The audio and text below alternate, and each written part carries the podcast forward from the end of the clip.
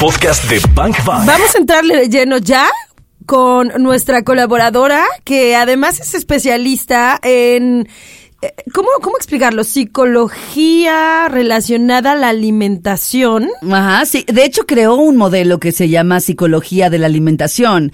Es, obviamente, health coach, es psicóloga, es semióloga de la vida cotidiana. Ana Clara es creadora de un modelo que, pues, que está íntimamente asociada a la comida con, pues, cómo piensas y, y cómo funcionas en general. Y, y me encanta porque, digo, ya habíamos platicado con ella y nos había quedado como, como muy claro que luego de pronto hacemos mil dietas, nos metemos a regímenes alimenticios Sí. eh, muy estrictos y le- o le entramos luego a los suplementos o a las cosas que están de moda y no nos funciona y seguimos con sobrepeso.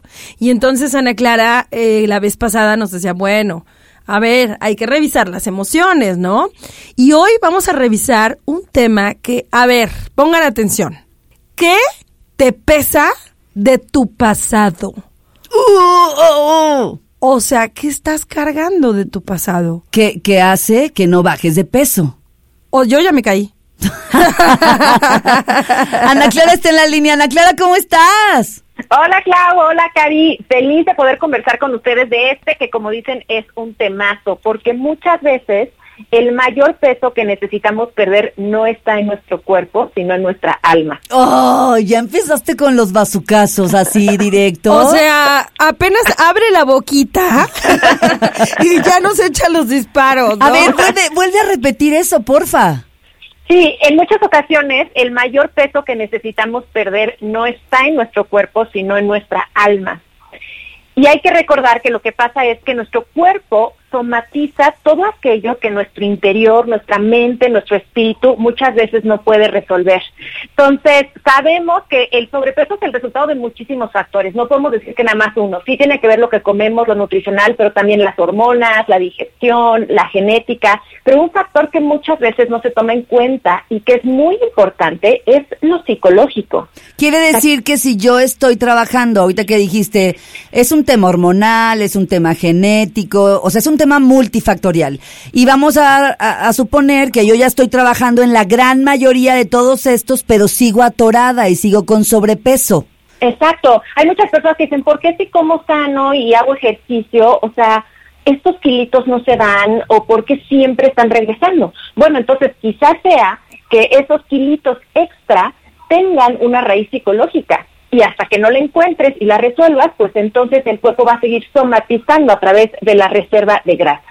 Quiere decir que habrá que revisar eh, a lo largo de este programa esos puntos que nos pueden ayudar para ir ahí, para ir a ese al origen, a ese lugar en donde se acumuló el problema, se acumuló la grasa. Para quitarle peso al alma. Ajá. Exactamente. Y justamente uno de los factores psicológicos que más pesan y que más se somatizan como acumulación de grasa son cosas que venimos cargando del pasado. Y pues de eso vamos a platicar hoy. En Bank Bank cabemos todos. Ana Clara, estoy un poquito impactada y yo creo que los radioescuchas, los bangers también, porque claro, habíamos escuchado esto de que nuestras emociones también influyen en nuestro peso, pero no así de claro, o sea, no como que el pasado pesa y pues es como un enemigo para que logres tu peso ideal, ¿no? Para que estés sano, porque también tener un peso ideal es estar sano, o sea, es, es tener, tener una mejor calidad de vida. Y tú acabas de decir ahorita una palabra que me parece eh, clave, Cari, que es como el enemigo. Yo creo que más que ver al, al pasado como el enemigo, porque justamente eso puede ser que esté condicionando el que nos tengamos que defender del pasado. Más bien vamos a entender el pasado y ver de qué manera podemos reconciliarnos con él. Para mí hay cuatro aspectos del pasado que nos pueden pesar y que podemos cargar literalmente en nuestro cuerpo. Uno de ellos son las experiencias sin procesar. ¿Cómo sabemos que hay una experiencia de nuestra vida que no hemos procesado? Porque cuando pensamos en ella, nos produce una emoción desagradable. Por ejemplo, alguien que le diga, a ver, cuéntame algo de tu infancia e inmediatamente se le llenan los ojos de lágrimas o está Mm. contando de la muerte de su padre e inmediatamente siente rabia. Entonces, cuando hay una emoción desagradable, quiere decir que esa experiencia está todavía sin digerir. Ese es como el nudo, es, ahí estoy atorada. Exactamente. Y utilicé a propósito este término de experiencia sin digerir, porque literalmente, así como cuando nos comemos algo, nuestro cuerpo física y biológicamente lo tiene que procesar para utilizar lo que le sirve y desechar lo que no, con las experiencias de la vida también, nuestra alma le tenemos que dar el tiempo para que la digiera y diga, a ver, de esta experiencia qué me sirve y lo guardo y qué no y lo desecho. Pero muchas personas o no tienen las herramientas o no se permiten digerir las experiencias y se quedan atoradas, como si un bocado se quedara atorado, por ejemplo, en nuestro esófago y entonces nos, nos empezará a obstruir. Me llama mucho la atención esto que estás diciendo porque en algún momento eh, alguien muy cercano eh, manifestaba que tenía reflujo. ¿No? Y entonces que no podía, ya llegó el punto en que no podía tomar ni agua, porque el agua le provocaba reflujo. Entonces imagínate que nada le entraba, o sea, nada, nada, nada. Y fue con doctores, su esófago bien, o sea, médicamente estaba perfecto, pero le, al final un, un doctor de trabajo social le dijo, ¿sabes qué? Creo que tienes que revisar tus emociones. Y resulta que sí, que tenía algo muy atorado, que ni siquiera esa persona se daba cuenta que no lo había, no lo había superado, no lo había digerido y en este momento algo, otra cosa la estaba anclando a eso que pasó y entonces ahí estaba el tema. Totalmente, y de hecho muchos de los problemas del sistema digestivo, de todo el sistema digestivo, tienen que ver con que eso, con que hay algo atorado, hay algo que no podemos digerir y fíjense cómo incluso lo decimos como en la vida cotidiana, decimos es que esto no lo trago, sí. o esto no me pasa. Claro.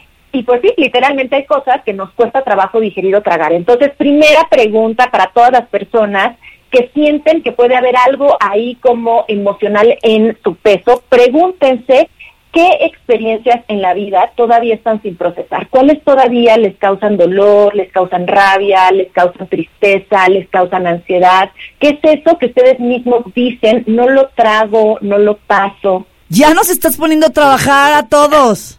ya saben que yo así soy tarea. Eso. No lo trago. Me, me estoy impactada con cómo las palabras acomodadas en diferente contexto, por ejemplo, experiencias sin digerir, alimentos sin digerir, o sea, la palabra digerir en estos dos contextos encaja a la perfección y nos ayuda a entender lo que podría estar pasando. Y además acuérdense que nuestro cuerpo es muy literal, entonces lo que nosotros le digamos a nuestro cuerpo, nuestro cuerpo lo va a hacer y lo va a obedecer. Si yo le estoy diciendo a mi cuerpo, no lo digiero, no lo paso, es difícil de tragar, es difícil de procesar, o por ejemplo, si yo estoy diciendo, no puedo soltar esto, pues nuestro cuerpo va a obedecer. Entonces no va a digerir, no va a tragar, no va a soltar, que por ejemplo ese es el caso también del estreñimiento, de la colitis, esta incapacidad de dejar ir. O sea, no suelto algo y no suelto aquello tampoco. Exactamente. ¡Oh, my God! vamos, vamos Porque hay que acordarnos que somos cuerpo-mente. Lo que yo digo en mi mente ocurre en mi cuerpo. Bank Bank. Un caso a tu cerebro. Ana, ya nos dijiste que el primero es revisar cuáles son las experiencias sin procesar. ¿Cuál sería el punto dos? Liberar emociones reprimidas. Muchas veces lo que estamos acumulando, más allá de la grasa, son emociones que no nos permitimos liberar por miedo o por condicionamientos, porque hemos crecido diciendo no se vale enojarse o no se vale llorar, o a veces incluso no se vale sentir placer. Pero todas las emociones, las que son agradables y desagradables, todas las experimentamos y hay que recordar que las emociones no son más que una energía que se mueve por nuestro cuerpo, pero cuando no permitimos que esa energía se mueva, se va a quedar atorada. Y toda emoción atorada va a intentar liberarse de alguna forma y si no liberamos la emoción a la buena, pues se va a liberar a la mala. Y las maneras de liberar esas emociones, digamos, a la mala serían a través de una conducta compulsiva o a través de un síntoma o enfermedad. Una conducta compulsiva puede ser el cigarro, por ejemplo. Puede ser el cigarro, puede ser comer con ansiedad, o sea, comer aunque no tengo hambre, puede ser estar horas y horas en redes sociales. El alcohol. El alcohol, trabajar en exceso. Entonces, porque imagínense, o sea, cuando las emociones empiezan a acumular en nuestro cuerpo es como una olla de presión. Entonces, en algún punto va a tener que salir esa presión y puede ser que la hagamos salir de una forma funcional, de una forma efectiva, de una forma asertiva o que esa olla de presión explote, explote a través de un síntoma o explote a través de una conducta compulsiva. Entonces hay muchísimas personas que lo que están cargando realmente es arrepentimiento, es culpa. Espera, espera, ahí, o sea, ¿escuchaste eso? Sí, sí, sí. Hay muchas personas que lo que puedan estar cargando es culpa o arrepentimiento. ¿Dónde está guardada la culpa y el arrepentimiento? En, tu cadera. ¿En qué, o sea, ¿en qué parte de mi cuerpo? ¿En mi panza, en mi cadera, en mis lonjas? O sea, ¿es así, Ana? Es así, porque si yo le estoy diciendo a mi cuerpo, mente, la orden de estoy cargando, tengo que cargar esto, pues mi cuerpo literalmente me va a ayudar a cargarlo. Hay muchas veces que si yo traigo una carga muy fuerte, mi maravilloso cuerpo me ayuda haciéndome más grande para poder con ese peso. Y de hecho, la parte de nuestro cuerpo donde hay mayor acumulación de grasa no es fortuita. Quiere decir que es ahí donde yo necesito más energía. Porque, a ver, la grasa eh, acumulada en nuestro cuerpo, que es esa energía de reserva. Nuestro cuerpo acumula grasa subcutánea porque ahí es donde tiene, digamos, su guardadito de energía para cuando lo necesite. Entonces, si yo estoy reservando mucha energía, es porque necesito fuerza. Entonces, si yo estoy, por ejemplo, acumulando energía más en mis brazos, ¿por qué será? ¿Será que necesito tomar algo? ¿Será que necesito defenderme de algo? ¿Será que, que tengo esta sensación de empujar algo o de traer algo hacia mí? Entonces, lo que yo les quiero invitar con esto de las emociones es, número uno, ¿qué emociones emociones sienten que tienen guardadas y que hace falta liberar. Y número dos, observen en qué parte de su cuerpo se está acumulando más grasa y pregúntenle a esa parte de su cuerpo, ¿qué necesitas? Si esa parte de su cuerpo pudiera hacer cualquier movimiento ahora, ¿cuál sería? Fíjese cómo hay personas que parece que todo el tiempo están a punto de dar un paso o a punto de dar un golpe o que están como con las manos siempre defendiéndose. Porque quizás eso es lo que le ha, hecho falta, que nos hizo falta, digamos, como que en el pasado, pero como no permitimos que actuara, queda ahí guardado. Estoy en super shock. Ana, a ver, entonces, fíjate, ¿en dónde estamos guardando la energía? Estamos reservando energía porque ahí necesitamos cierta fuerza para algo. Aquí lo cañón es que no tenemos ni idea para qué. No sé, estoy pensando en una persona que, bueno, regularmente, regularmente acumulamos mucha energía en, la, en el abdomen, en la panza. ¿Cómo entendemos eso, Ana? Bueno, puede ser, en muchísimos casos, es que estemos reservando ahí energía como para protegernos. Entonces, hay muchísima gente que em, ha vivido algunas experiencias relacionadas con, eh, con sentir, por ejemplo, que su vida literalmente está en peligro. Y hay que pensar que en el abdomen están la mayoría de nuestros órganos vitales. Entonces muchas veces nuestro cuerpo como que nos quiere proteger de un peligro. O hay veces que si esa grasa se acumula más hacia la zona genital, puede ser que nos queramos estar protegiendo de algo de índole sexual. Vean la sabiduría y lo bonito de nuestro cuerpo. Nuestro cuerpo nunca es el enemigo y no está en nuestra contra. Al contrario, está tratando de ayudarnos a resolver eso que nos duele. Si le preguntamos a nuestro cuerpo, nuestro cuerpo nos va a decir qué necesita. Vamos a aprender a escuchar, ¿no? nuestro cuerpo. Y, escuché al cuerpo como diciendo algo como de, no estás en peligro, no necesitas protegerte, vamos a resolver, o sea, vamos a trabajarlo de otra manera, porque protegerte de esta forma, pues no es la manera. Totalmente, de hecho, para entender qué nos quiere decir nuestro cuerpo, hay que preguntarnos, a ver, mis piernas, que es donde tengo, como tú dices, ¿no? O sea, en la, entre piernas, las piernas que tengo más grasita, ¿para qué sirven las piernas? Pues para desplazarnos. Entonces, si no me estoy pudiendo desplazar, ¿será que hay un miedo interno a moverme? ¿Será que tengo miedo de dar un paso, de cambiar, de moverme del lugar? ¿Cuándo aprendí eso? ¿Cuándo surgió este miedo? Y de hecho, pregúntense, ¿cuándo empecé a acumular grasa en esa zona? Porque muy probablemente en esa época es que ocurrió algo. Wow. Cari Torres y Claudia Franco. Bang Bang. ¿Estás listo? Nos quedamos en que íbamos a revisar el punto número 3. Sí, el punto número 3 a ver, ¿qué nos puede pesar del pasado? Roles que no nos corresponden. Entonces, muchas veces desde el pasado y de manera inconsciente empezamos a asumir roles en nuestra vida que no nos corresponden. Por ejemplo, ser em, mamá de mi mamá, ser mamá de un hermano menor, ser mamá de mi marido, o sea, o por ejemplo, incluso dentro del ámbito laboral. En el ámbito laboral yo tengo un rol, por ejemplo, de administrador, pero de pronto estoy haciendo cosas de mantenimiento que no me corresponderían. Entonces, ir asumiendo todos esos roles pesa, pesa porque es una carga, porque es algo que no nos toca, porque es algo que no me permite vivir el rol que yo, que yo sí soy ahora en plenitud. Porque muchas veces, por ejemplo, piensen, por estar rescatando a un hermano, por estar rescatando a los padres, yo me privo de desarrollar mis potenciales y de desarrollar quien yo soy y de darme tiempo, energía y recursos a mí. Entonces también pienses, o sea, muchas veces traemos literalmente a gente cargada en el cuerpo. ¡Ay, ay, ay!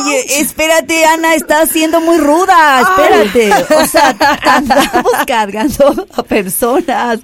Traemos gente en el cuerpo. ¡Ay, mira, estoy, es más, estoy súper chinita! Imagínense que nuestro cuerpo tan lindo que si yo le estoy diciendo que necesito acomodar más gente, más roles, más actividades que no me tocan, pues mi cuerpo se va a empezar a acomodar pues entonces para poder pues llevar literalmente a cuestas todo eso. Yo he visto muchísimas veces en consulta como cuando una persona hace consciente que está en estos papeles de rescatador o que está asumiendo un rol que no le corresponde y puede procesarlo y soltarlo, su cuerpo actúa en consecuencia. Y su cuerpo también oh, libera y suelta. O sea, puedo ver cómo incluso puedes desinflarte, ¿no? Totalmente. O sea, pum, pum, te desinflas y sueltas todo, liberación total. ¿Y ahí qué recomiendas, por ejemplo? ¿Cuáles serían las ¿cuáles Serían, ¿Cómo se, ¿cómo se libera lo importante es hacer la diferencia entre no es lo mismo rescatar que ayudar. Ok. Entonces, eh, ayudar se hace siempre desde el amor, siempre desde la conciencia, pero siempre manteniéndome a mí, mi autocuidado como mi prioridad. En cambio, en el rescate siempre se hace o desde el miedo, desde la culpa, desde la imposición y siempre a costa de mi salud y mi autocuidado. Cuando una persona rescata, no duerme por ayudar al otro, se endeuda por ayudar al otro, tiene problemas con su pareja por ayudar al otro. Cuando una persona ayuda, siempre duerme, come, está sana, eh, mantiene sus relaciones personales y desde ese amor y desde esa abundancia da lo que puede a la otra persona. Entonces, hagamos esa diferencia y tratemos de, o sea, si yo ya estoy cachando que no, que sí estoy en la parte de rescatador, volver a cuidarme a mí misma, ponerme al centro y desde ahí decir hasta dónde realmente puedo ayudar. Y para esto es muy importante aprender a poner límites. Yo diría que esos son los dos grandes trabajos. Número uno, o sea, salirme del rol de rescatador y ponerme en el rol de ayudador.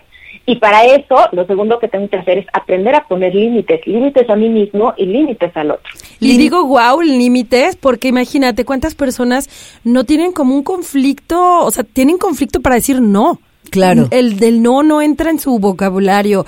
Y lo, y lo que acaba de decir Ana, de e, e, esta parte de voy a poner el límite, pero observa desde dónde lo estás poniendo el límite, ¿no?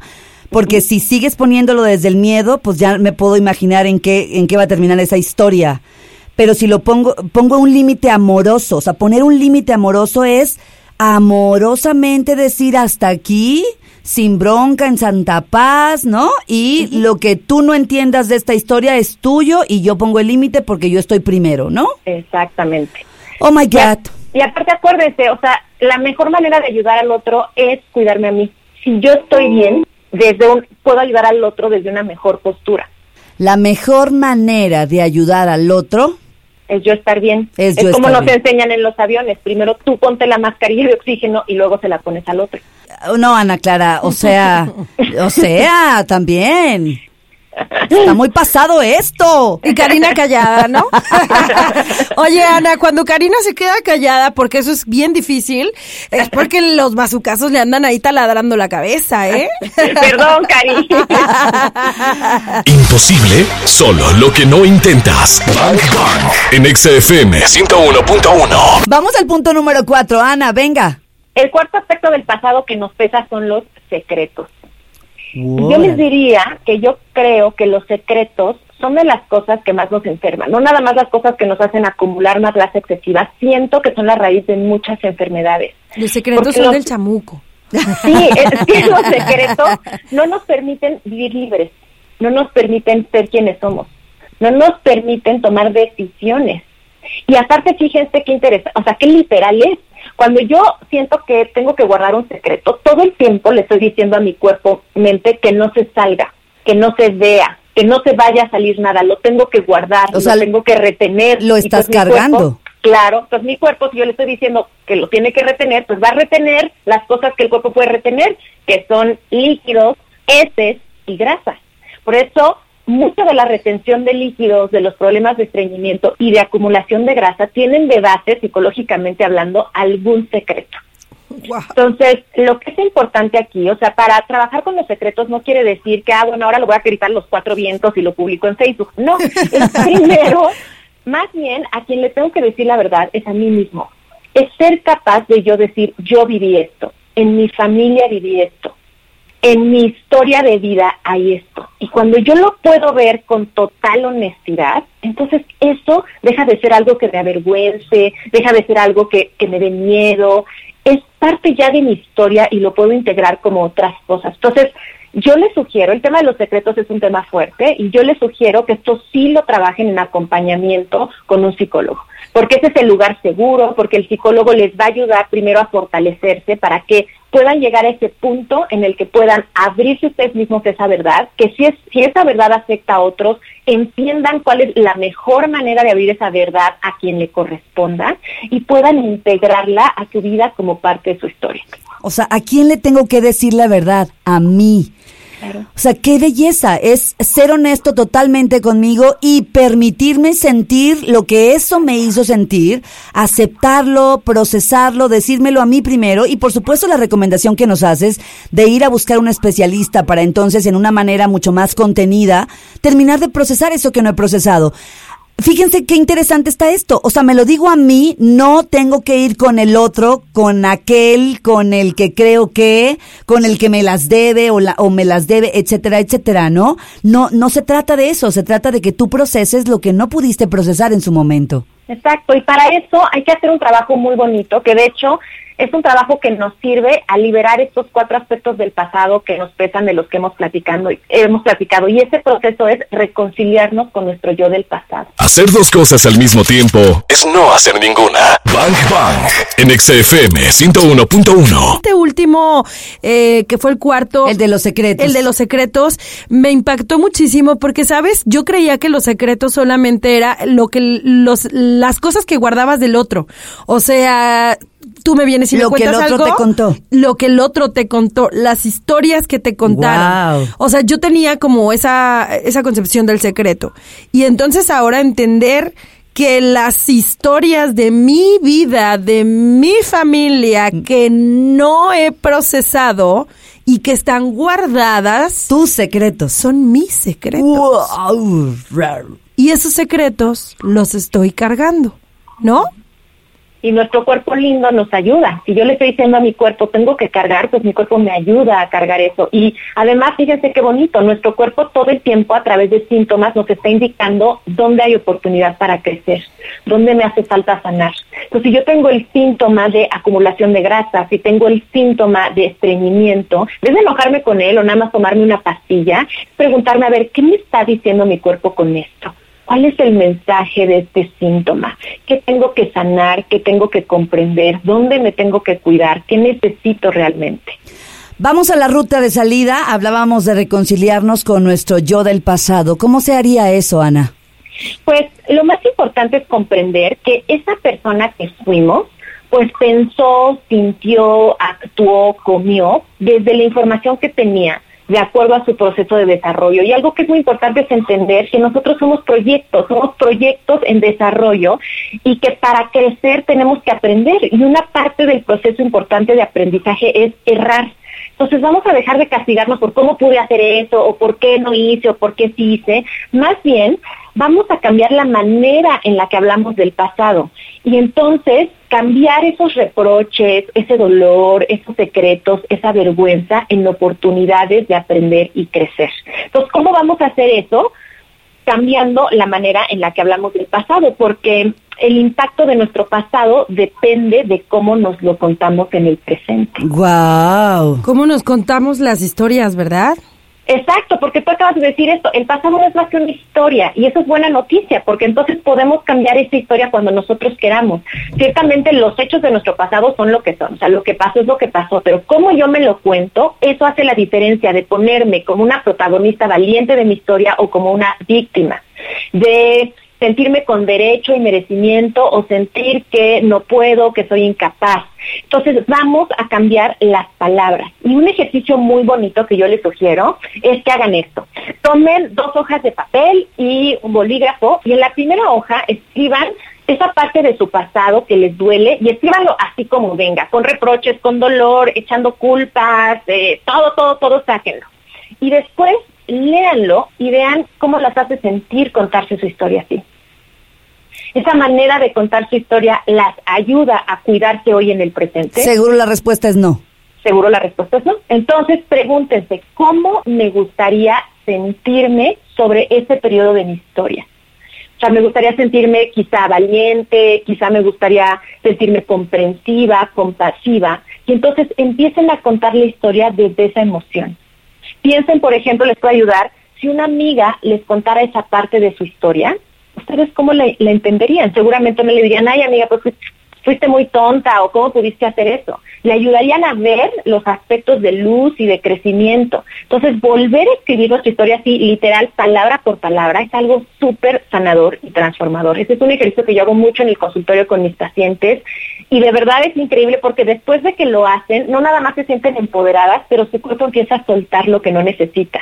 Nuestro cuerpo va a soltar la grasa cuando sienta que ya no es necesaria para protegerse. Entonces, si ya no hay nada que temer, el cuerpo la va a soltar. Claro, a, a tu consultorio en este caso no van a cambiar los hechos, van a cambiar los significados.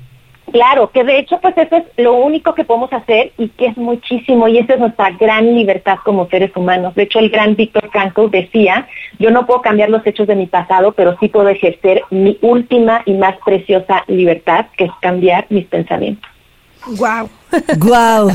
o sea, hay que hay que entender cómo estamos cómo estamos escribiendo o más bien cómo estamos viviendo la historia que nos contamos del pasado, ¿no? Exactamente. es como sería como el primer paso, Ana, creo. Sí, exacto. O sea, vamos primero a escuchar qué es lo que yo digo de mi pasado y cómo me lo cuento y preguntar, ¿me sirve contarme esa historia? ¿Esa historia es útil para mí? ¿Esa historia me lleva a los resultados que yo quiero tener hoy? Y si la respuesta es no, entonces utilizar el maravilloso poder del lenguaje para reescribir esa historia. Claro, ¿cuál sería el punto dos? El punto número dos sería eh, preguntarle a nuestro cuerpo. O sea, a mí me gusta mucho esto de, en vez de pelearnos con nuestro cuerpo, y para eso también me gusta mucho utilizar la escritura como herramienta terapéutica, ¿qué tal escribirle una carta a esas partes de nuestro cuerpo donde hay más grasa? Entonces, por ejemplo, decir, querido abdomen, sea, te escucho y te veo, sé que ahí hay una acumulación de grasa, estoy lista para escucharte. ¿Qué me tienes que decir?